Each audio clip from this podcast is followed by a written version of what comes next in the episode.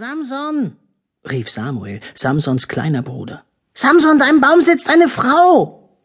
Samson lief schnell ans Fenster. Er sah keine Frau, nur Dohlen. Der ganze Ahorn unten im Hof war voller Dohlen. Auch die Dächer ringsum waren voll.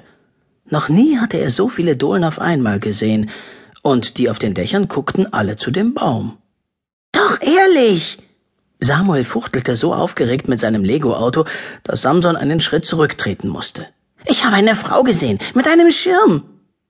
Die beiden befanden sich im Schlafzimmer ihrer Eltern, die sich gerade umzogen, weil sie heute Abend ausgehen wollten. Ah, ich weiß wirklich nicht, was wir da machen sollen, seufzte Mama. Unglaublich sowas, sagte Papa. Mitten im Schuljahr einfach aufzuhören. Samson wusste, worüber die Eltern sprachen. Es ging um Emma, Emma war Samsons und Samuels Kindermädchen. Sie holte die beiden regelmäßig vom Hort ab und passte auf sie auf, bis Mama oder Papa nach Hause kamen. Samson und Samuel hatten schon Tausende von Kindermädchen gehabt, äh, oder sagen wir Hunderte. Also, genau genommen waren es zwölf. Aber auch zwölf sind ganz schön viele. So schnell einen Ersatz für Emma zu finden, ist unmöglich, schimpfte Papa. Als hätte ihr nicht schon genug um die Ohren. Mehr als jeden zweiten Freitag abholen ist da beim besten Willen nicht drin. Und du holst sie ja sowieso schon einmal die Woche ab. Hm, machte Mama, die sich gerade für ein dunkelgrünes Kleid entschieden hatte. Ich habe heute mit Charlotte geredet. Sie und Daniel haben eine ältere Dame als Nanny und sind sehr zufrieden. Das heißt, wenn sie bald nach Brüssel ziehen, könnten wir vielleicht. So jemand ist bestimmt schon vergeben, sagte Papa. Sonst wäre es natürlich perfekt. Ältere Damen ziehen in aller Regel nicht mehr so schnell um, und den Kindern würde ein bisschen Kontinuität auch gut tun. Ja, wahrscheinlich würde eine ältere Dame auch für mehr Ordnung sorgen. Samson sagte nichts. Er sagte meistens nichts. Oder höchstens zu Samuel.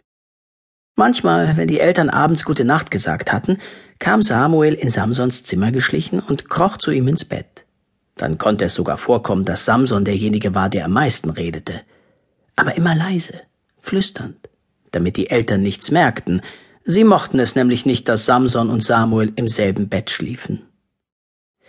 Ein Glück, dass Emma wenigstens heute noch kommen kann, sagte Mama und schaltete den Föhn ein. Papa ging ins blau gekachelte Badezimmer. Mit Samsons Stimme verhielt es sich so. Ab und zu verschwand sie und blieb dann lange weg. In Emmas Gegenwart passierte das besonders oft. Sonst hätte er Samuel verteidigt, wenn Emma wieder mal böse wurde. Immerhin war er Samuels großer Bruder. Emma wurde oft böse, aber nicht auf Samson. Allerdings war es auch nicht Samson, der immer direkt aus dem Haus auf die Straße rannte. Und er ließ auch keine rutschigen Puzzleteilchen und scharfkantigen Legosteine auf dem Fußboden herumliegen. Samson stibitzte auch nicht Mamas Nagellack und schmierte damit ihr schönes Tischchen aus Marokko voll. Und er schnitt keine Sofakissen auf, um nachzuschauen, ob sich die Füllungen von blauen, roten und gelben Kissen unterschieden, was erstaunlicherweise der Fall war, wie man wusste, seit Samuel es ausprobiert hatte. Vor allem wegen der Sache mit den kaputten Kissen war Emma richtig sauer geworden.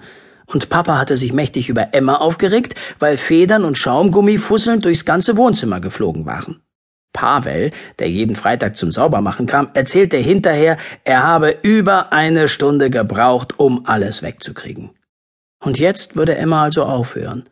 Sie würde nach Frankreich fahren und studieren, weil sie überraschend einen Platz für Nachrücker bekommen hatte, wie sie behauptete. Aber Samson hatte den Verdacht, dass es doch mit den Kissen zu tun hatte.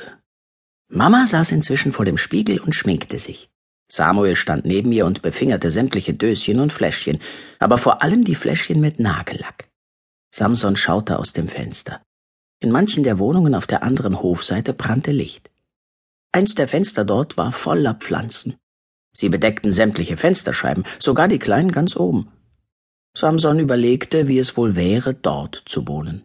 Vielleicht war das Licht in der Wohnung grün. Er schloss die Augen.